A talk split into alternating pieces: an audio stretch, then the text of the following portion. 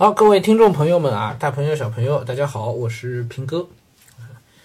呃，前两天呢，我在回答我们群里面主要是几个高年级群的一些问题啊，嗯，呃，六七八年级，甚至还有八年级以上啊。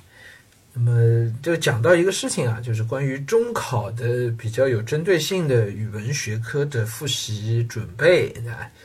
嗯，提早一点，可能从七年级、八年级就在考虑这个准备工作了。那晚一点的话呢，可能就到这个八年级、九年级了，是吧？那中考最后冲刺该怎么做啊？这个是蛮多家长在在提的，尤其稍微早一点，因为真到中考冲刺呢，可能很多学校也会有具体的安排，是吧？那家长呢，可能也需要一些比较思路性的、指导性的啊、战略性的一些一些规划。那么这个也一直是我们实际教学过程当中呢比较欠缺的，嗯，就学校的老师呢，大部分老师其实并没有这个规划，实际上很多老师也是跟着 跟着当年的情况或者跟着这个年级组的教研的安排在走。那能够去确定这个教研方向的，往往就是年级里最有经验的那那一两个老师啊，那也就是好的学校才有这样的。能够定大方向的这样的老师是吧？但这个也是定出来比较个性化，就是根据这个自己学校的学生的水平啊等等的，也是根据当年的这个高考的或者中考的政策去制定的，一般是这样，有经验的老师的。那么落实到每一个个人头上，落实到个体的同学头上啊，我们呃中考提前怎么去规划，然后到最后冲刺怎么去做？嗯，我觉得这个问题还是值得来。聊一下啊，虽然我自己并没有参加过中考，而且就算参加也是几十年前的事儿了，也没什么参考意义啊。但是，呃，应对大型考试，它其实里边有很多通用的东西。OK，然后每一个年龄段可以做些什么，其实它是相通的啊。所以呢，呃，不揣冒昧啊，跟大家聊一下这个事儿啊。嗯，从头说起啊，就是在。哪个时间点上可以开始为中考呃做一些准备了，是吧？我们群里还有家长问到说，我们现在初二，那是不是为高中的学习做什么准备？我觉得早了一些啊，除非你中考就已经明确搞定了，比如你这个学校是直直升上去的，那你现在考虑高考没问题，眼光够长远。那你如果中间要面对中考的，你想太远也没用，是吧？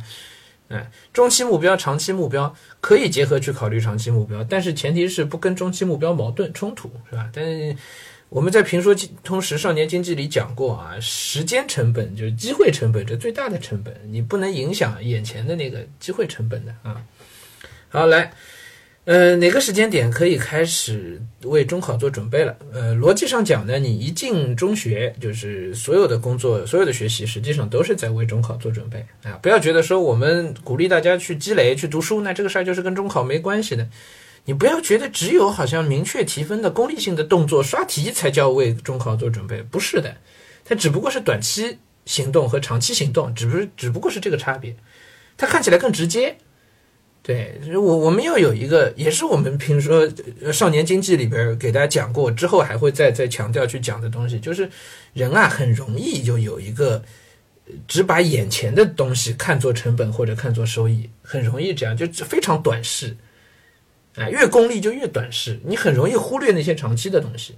我在那节目里老跟同学们强调长期主义，强调这个时间的价值，原因就在这儿。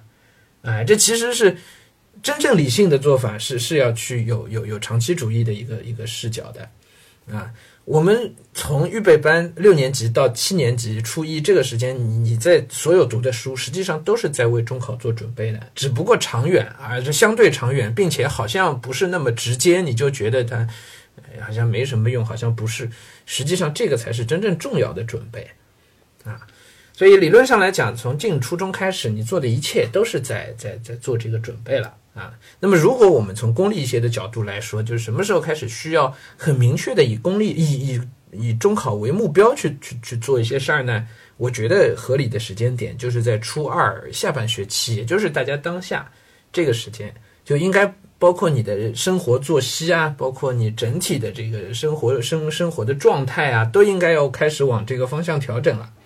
最晚呢，应该是在初三的上半学期。也就是初三开学啊，无论如何要开始调整到这个状态去了，好吧？这个其实跟高考是是是类似的，是类似的。再早没有太大必要，因为你一旦开始进入到这个状态啊，你人整体就慢慢慢慢就开始状态越来越好，开始爬坡，状态开始爬坡，进入到一个紧张起来的状态。然后这个紧张状态维持到什么时候？维持到最后高考，就就就最后参加考试。这个其实跟我们呃运动员参加大型比赛啊是一模一样的逻辑。我自己以前参加过很多比赛，然后我也看到过我身边大学里我们有很多篮球队的同学，都是上海男子篮球学生男子篮球队的同学，在我们复旦的这个新闻学院，我看到他们去打全国男篮的比赛，他们还拿过冠军。怎么去调整状态的？就是这样，那个状态是一点一点、一点一点爬坡的，一定有一个过程。状态不可能突然起来的，没有这回事儿的，一定是一点一点、一点点爬起来的。然后爬到那个最顶端的时候，你就要就是教练在这里的价值就是帮助运动员去调整状态，不能一下子调到太好，不能一下子好的，因为一下子到了状态到达到顶端之后，很快就会滑下去的。你在那个顶端的状态，你是维持不了很长时间的。所以，如果时间没有配合好，你在高考之前就进入了那个最顶端的状态，一模考的特别好，二模考的特别好，到高考可能那状态就下来了。人就是这样，你在最顶端的那状态上，你维持不住很久的，这是生理因素决定的，生理因素决定的。因为那个时候，你你整个人的神经是高度紧张的，对吧？就凭这一点，你能持续紧张多久？不可能的。对吧？所以我强调，这是一个不断爬坡的状态。你从初一开始，我们就要为中考去奋斗，给孩子明确提出这样的目标。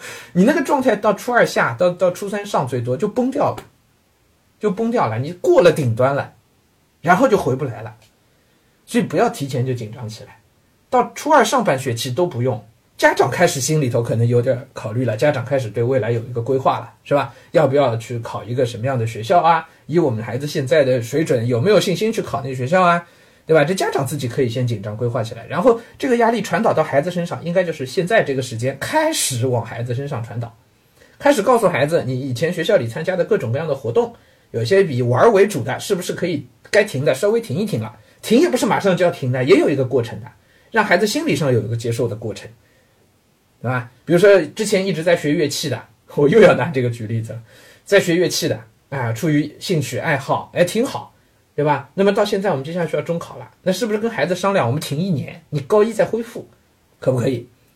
那我们是不是路慢慢的、慢慢现在没不是说一下子就全停光，完全丢掉，也不是这样。以前一个礼拜练五个小时的，现在我们一个礼拜练个两个小时，练个一个小时，那时间慢慢就腾出来了，对吧？开始让孩子适应说，我们比如说以前一个礼拜玩两小时游戏的。那开始你要紧张起来了啊！我们之后开始一个礼拜就玩一个小时游戏，比如说，对吧？那么你看这这里减掉一点，那里减掉一点，其实你学习的时间开始增加，对吧？一点一点一点的状态就调整好，然后到暑假里面开始对孩子可就可以提出明确的要求了，你就可以开始促使他紧张起来。开学就就初三了，哎，那你现在这个题开始要刷一刷了吧？好，以前一个礼拜做三篇阅读的，那是不是接下去一个礼拜可以做五篇阅读？对吧？以前那个两个礼拜做一张数学卷子，那现在是不是可以一个礼拜做一张数学卷子？哎，压力一点点就加加上来了。我这只是举例子啊，我不是说真的就是一个礼拜一张啊，还是还是根据自己实实际情况去看。但是压力一点一点一点点加。OK，所以时间点的话，差不多就是这个这个时间点前前后后大家自己去调整啊。那么别的学科的这个冲刺要做些什么，我我不方便智慧啊。但是我们在语文方面呢，我我大概来说一下啊。比较理想的情况是你初一的时候啊，古文的底子就是不错的，也就是你到初二上半学期，基本上你的古文已经具备了应付中考的大体上应付中考的一个能力，不会不会有脱节，不会说我到初二，呃，已经到现在下半学期的时候，我发现中考的古文题我我看都看没看明白，这文章我都完全读不懂。如果出现这个情况呢，就很比较糟糕的，这是比较糟糕的，啊，就你可能离语文高分差的比较远，哎，比较理想的情况是你现在时间去读中考的文言文，题目不会做到满分，做不到满分，可是你那个文章能够很顺利的读下来，意思完全都能够明白，个别的字词用法有些没背过，没有专门去刷过题，你可能不是很熟悉，这没问题。OK，这个是一个。给大家的一个一个参考的标准吧，可以这么认为啊。因为从整个中考复习的角度来讲，你初三的大部分的刷题的时间，其实还是留给数学和英语的。因为数学和英语是更容易通过刷题，因为他们比较死。我很早就讲过，因为比较死，所以他们是比较容易通过后期的集中式的训练刷题，可以有更大幅度的提升的。相对于语文来说，他们的其实这还是我们少年经济里讲的那个时间的投入产出比的问题，就是成本收益的问题。你的成本就是花上去的时间，就是那个机会成本。搞了这个科，搞不了别的科，机会成本，对吧？收益是什么？收益是你花这点时间能够带来的提分的效果。那么从最后，从从是那个呃实际学科的特性上来讲，就是你花时间下去，效率最高的其实是数学和英语，效率一定比语文要高。那么这就是为什么我之前一直强调语文要提前要积累，没有学业压力的时候，不功利的那个时候都要去积累积累积累，就就原因就在这儿。OK，所以你现在你到你到初二的时候，自己去评估那个语文。那么你如果这二初二之前你听了我们节目，你也就应该知道你那个语文古文的努力的目标的方向应该是什么，这就应该清楚了啊。好，也就是说你到古文这个事情，其实整个的节奏就是到初二的时候，如果达到这个水平，那么你初三的古文是比较轻松的，简单刷一点题，到时候就基本就因为你底子都在了，所以只需要刷点题，这个古文就应该没有问题了。积累的东西都有了，也不需要额外再去背什么篇目了，对吧？根据老师的节奏，其实就是把那个虚词全部都整理出来。应该我我印象中就是中考的古文当中，真正需要去背的、需要去去去记的东西，就是那些虚词的用法。你之前有底子，再加上一些背的东西能够运用，OK，虚词这个全部滚瓜烂熟，就应该没有什么问题了。啊，再刷一点题，这个是中考的这个古文，然后阅读理解，作文最后说啊，阅读理解是是是最麻烦的一件事情。就是你之前你的水平怎么样？你大概在哪个档次？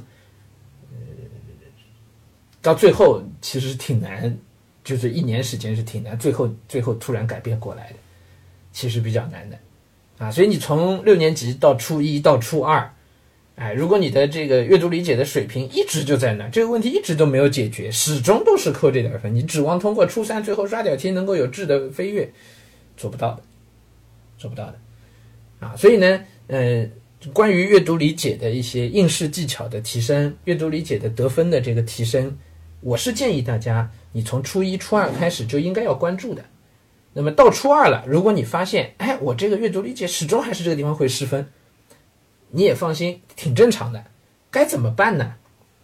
多研究答案，多研究答案，这一招也适用于大家，从现在从初二开始一直到初三的。整个的刷题的过程，阅读理解所谓的刷题啊，根本上是去看那个答案，是理解答案的思路。我这两天回答问题都会都在强调这件事情。我们在阅读理解那套网课里边也专门跟大家讲过刷题的方法，就是去看研究那个答案，它为什么这么写。你会出现三分丢一分，四分丢两分，零零散散一直在扣分这个情况。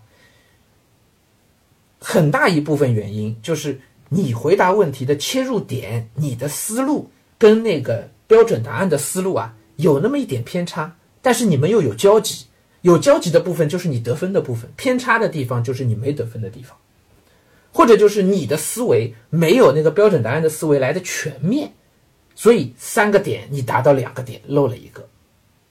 OK，根本上一点就是你跟标准答案的思路之间有出入。听懂这个意思啊？所以，如果你没有老师可以具体指导你，或者 没没没有特别的这个辅导的话，你自己要去解决这个问题。怎么解决？你你相信我，这个问题是你自己可以解决的啊，可以大部分去解决的，就是去仔细研究答案。你刷题的时候也是自己做一遍之后去看答案，自己做一遍之后去对答案，对答案不要只看对错，自己对答案的时候一定要去想这个答案它为什么写成这样，它的逻辑是什么。他怎么就想到了这一点？我跟他不一样的地方，他为什么想到了？我为什么没想到？他是什么思路？他想下去想到这个，然后自己去总结经验，多做几篇之后，自己就能总结经验了。哦，这类题原来都要答这么一句话的，能找到共性的东西的，自己去找，一定能找到。比如说你不听平哥的课，你直接自己去做概括中心的题目，第一句概括中心，你可能根本就不知道怎么回答，无从下笔。然后看了答案，发现答案里是这么这么来写的。本文通过了什么什么事件，表达了什么什么精神，啊，它大概是这样，我大概理解了。其实没真理解，接着做第二篇，然后又是概括中心啊，我又啊，我我大概可以这么写吧，我随便写个两句，稍微靠近一点，一看答案，本文通过了什么什么的事件啊，赞扬了什么什么样的品质，哎，好像跟刚才那有点类似吧。会总结的同学，会学习的同学，这时候自己去提炼了，发现哎，他们俩句式是差不多的，就是从答案当中学习，然后在做第三篇的时候，这孩子可能自己就知道了，哦，本文通过了什么什么事情，表现了什么什么东西，我就这么来写吧。那恭喜你，这一篇的答案你基本就差不离了。第一到三分你可能全扣光，第二到三分可能扣两分，这一到三分可能你就扣一分了。这就是进步的过程。这进步过程从哪里来的？不需要老师指导的，看答案自己去研究，是从答案当中自己去学习的。阅读理解的所谓应试技能的提升，就是指的看答案。那我们那套网课里面，我帮大家把答案都看过了，我来帮大家总结了一些这样的有通用的句式、有得分的要点，我总结给你们了，对吧？但那也并不是全部，因为题型变化万端，你还是要自己实际去刷题的。我在课程里也强调，学了不够还要去习的。好，这件事情啊，各位啊，就是你从初二开始要比较强化去做的事情。需要比较强化去做的，初一的时候我不推荐这么做，是因为你在初一的时候需要把更多时间用来读书，但是到初二了，这件事情是必须要开始做了，到初三了，那就更加了，是吧？甚至到了初三，很多时候是在增加熟练度，你应该这个问题在初二就解决掉了，在初二的时候答题的思路我大体上都已经知道了。不应该什么到了初三下半学期还遇到说，哎，有这个思路我不知道的，那你这估计最后也比较难了，是吧？啊，应该所有各种各样的思路你已经基本都遇到过了，都已经学习过了，然后是增加熟练度。看到题目我就知道出题人什么思路，然后我就按那个思路去回答。看到题目我脑袋里就能大体反映出来标准答案会往什么路子去写，我就顺着那个路子去写，这就叫熟能生巧了。这熟能生巧其实是通过。比较大量的重复训练去做到的，所以你倒推过来，就应该是在初二的时候已经开始刷题了。但初二的刷题不是以量取胜，初二的刷题是以质取胜，是去看答案的思路。OK 啊，这个是嗯讲的比较功利、比较比较应试的这个这个部分，好吧，也是很重要的方法。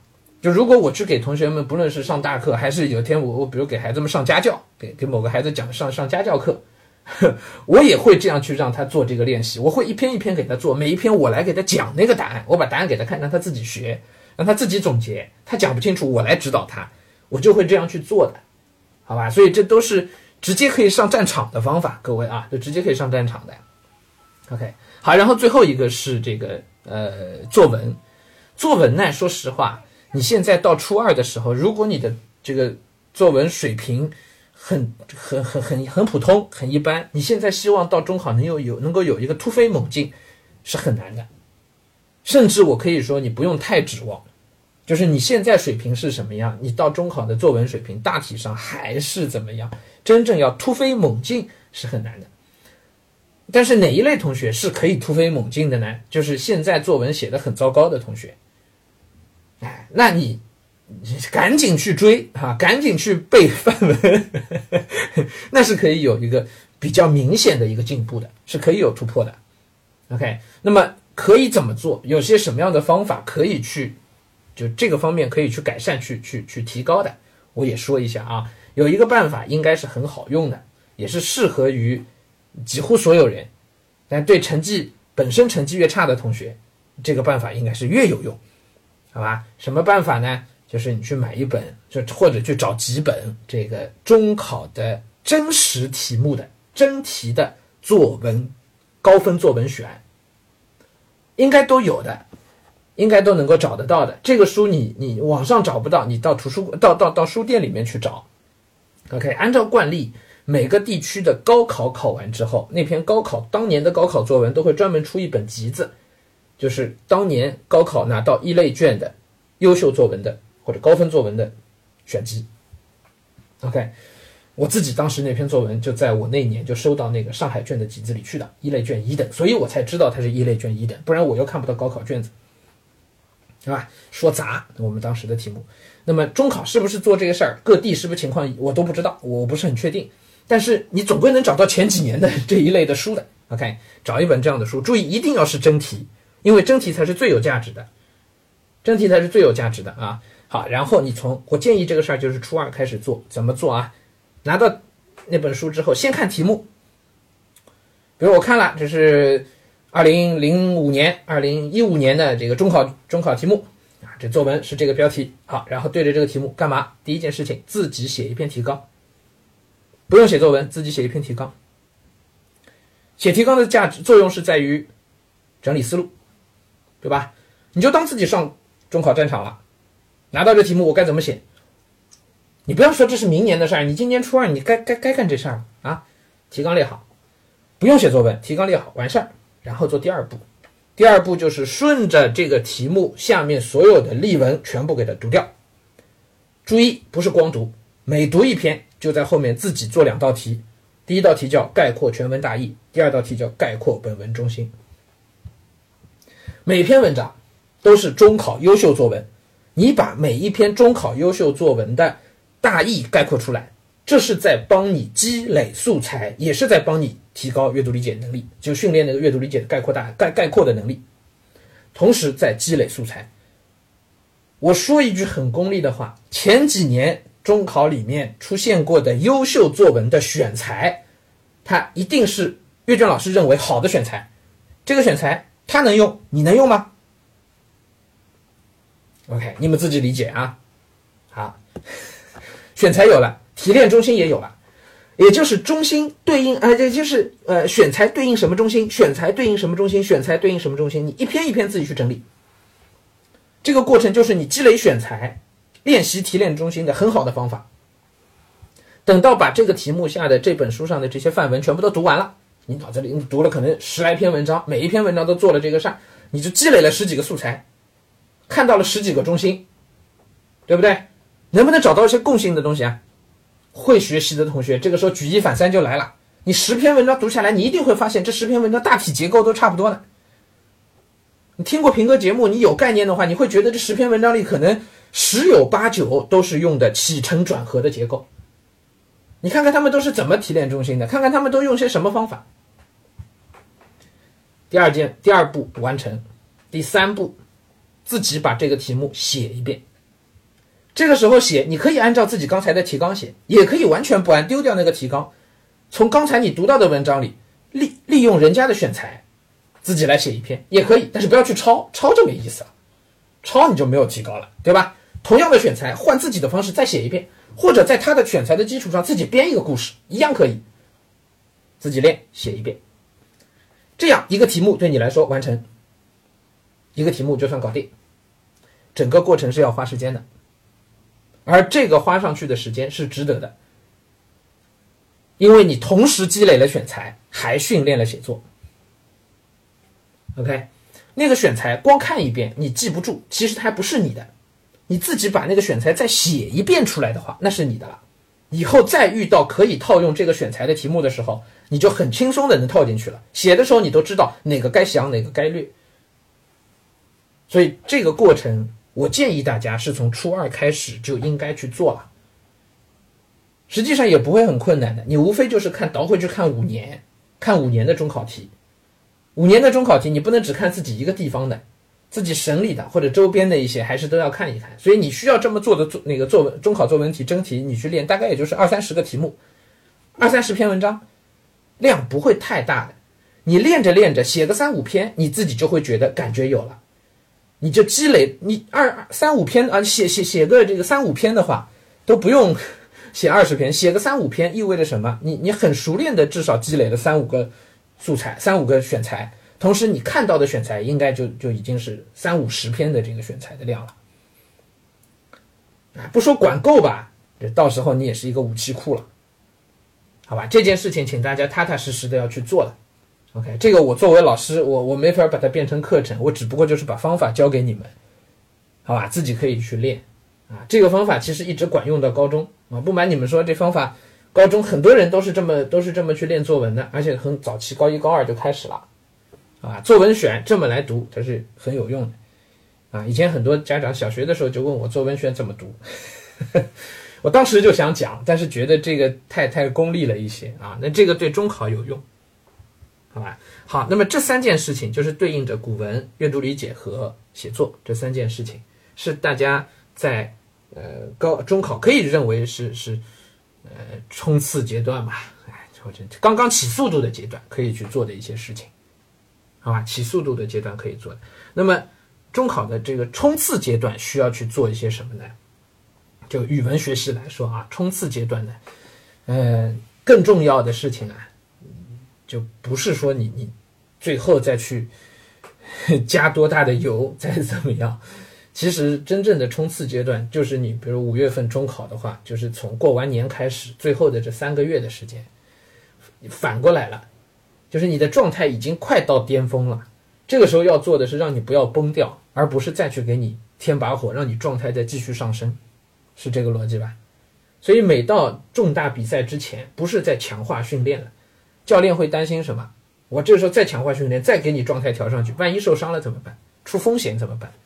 他其实反而担心的是这个了。就真正的功夫都是在五月份高考、五月份中考，然后的功功夫真正的功夫都在哪儿？都在这这一年的两月份过年之前，你其实该积累的，你水平怎么样都已经定好了，定在那个位置了。剩下三个月，实际上所谓的冲刺，实际上反而是一种调整状态了，不是在那啪拼命在那跑，拼命在那练。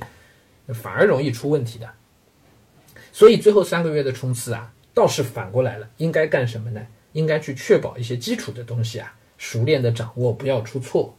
其实反过来是是是干这个了，啊，那么一定要说强化的话，强化些什么？其实是强化那个作文，因为这个时候你会发现，一张中考卷子里边最大分值的部分，它是最容易失分的，也是最容易得分的，就是作文。那么你要想方设法再去优化这篇作文，这个时候优化有什么方法？就是增加自己的熟练度。你可以去练那个刷刷作文题，怎么刷法呢？就是看着题目列提纲，看着题目列提纲，甚至到后面是看着题目打副稿，看着题目打副稿。提纲一有，后面思路清晰。你保证自己在考场上看到作文题，立马就能反映出我写什么东西。反应速度越快，你在写作上花的时间越少，你整张考卷考试的时候效率就越高。这个时候不是再去增加题库、增加那个选选材库的量了，而是增加熟练度。这熟练度就是你构思作文所需要的时间缩得越短越好。这是你最后冲刺可以去做的一件事情。OK，就看到作文题立马反应，看到作文题立马反应，一篇一篇作文题往下看，大量的作文题。啊，这个是你最后冲刺，还包括什么？再去积累一些好词好句，多去看一些新闻时事，最近的一些什么时事、什么热门的东西，是不是能够用进去的？需要一些外界的了解，这其实反而不是在你们理解的特别应试的做法了，是吧？特别功利的做法了，它其实反而是你看状态放松下来了，哎，反而是一种舒缓了，哎，就你应该要，你状态最好的时候，可能就应该是二模过完那个时候，应该是你状态最好的时候，二模过完，哎，然后你就维持住这个状态，始终保持住这个状态就可以了，好吧？这是你最后要做的，然后一些。嗯，包括基本功的一些东西，基础的东西，比如说一些呃古文上的实词、虚词，那到最后阶段，所谓的冲刺的阶段，哎，这些东西以前背过的，自己再看一看，熟悉一下，对吧？多翻两篇，找找感觉，然后这个思想深度上，哎，多去体会一些这个名篇《古文观止》里的这些著名的篇目，对吧？去体会一下那个思想，这里面很多东西在你写作当中也能用的。啊，所以真正到最后一两个月的这个冲刺的时间的时候，你的重点其实是在那篇作文上面，因为其他阅读也好，古文也好，都是之前底子都打好了的事情，啊，那个反而倒倒倒不是重点了。OK，好，那么整个的初中的 语文学习啊，它跟小学的语文学习还是有一些逻辑上的不同，因为小学阶段呢，它没有最后一个考试摆在那。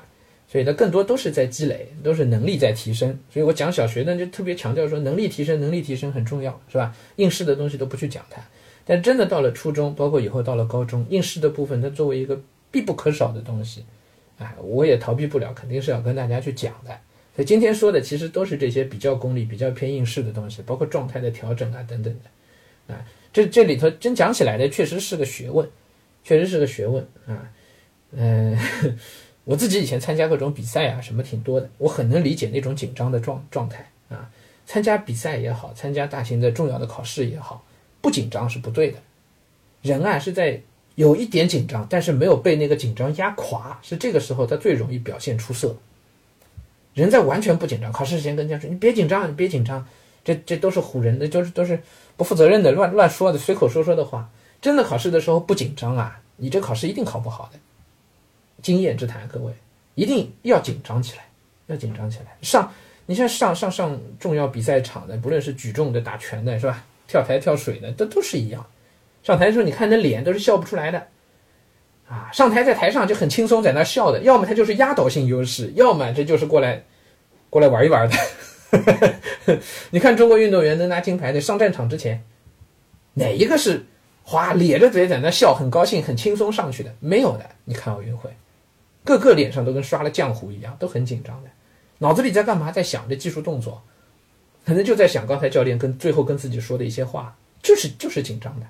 完成动作之后一下子放松了，所以孩子需要一个紧张的状态。关键这个状态怎么调整？我觉得这个是家长你作为司令官你要去想的一个事情，好吧？行，今天就跟大家聊到这儿啊，也说了很长时间了啊，那么也也希望能够能够帮到大家吧，好吧？能够对大家有用啊，哎，当然我也得这个最后补充说明一下，免责声明一下啊，这个是一家之言，不是说我说的就全对，也不是说只有我说的才对啊，只是给大家一个参考，好吧？希望对大家有用。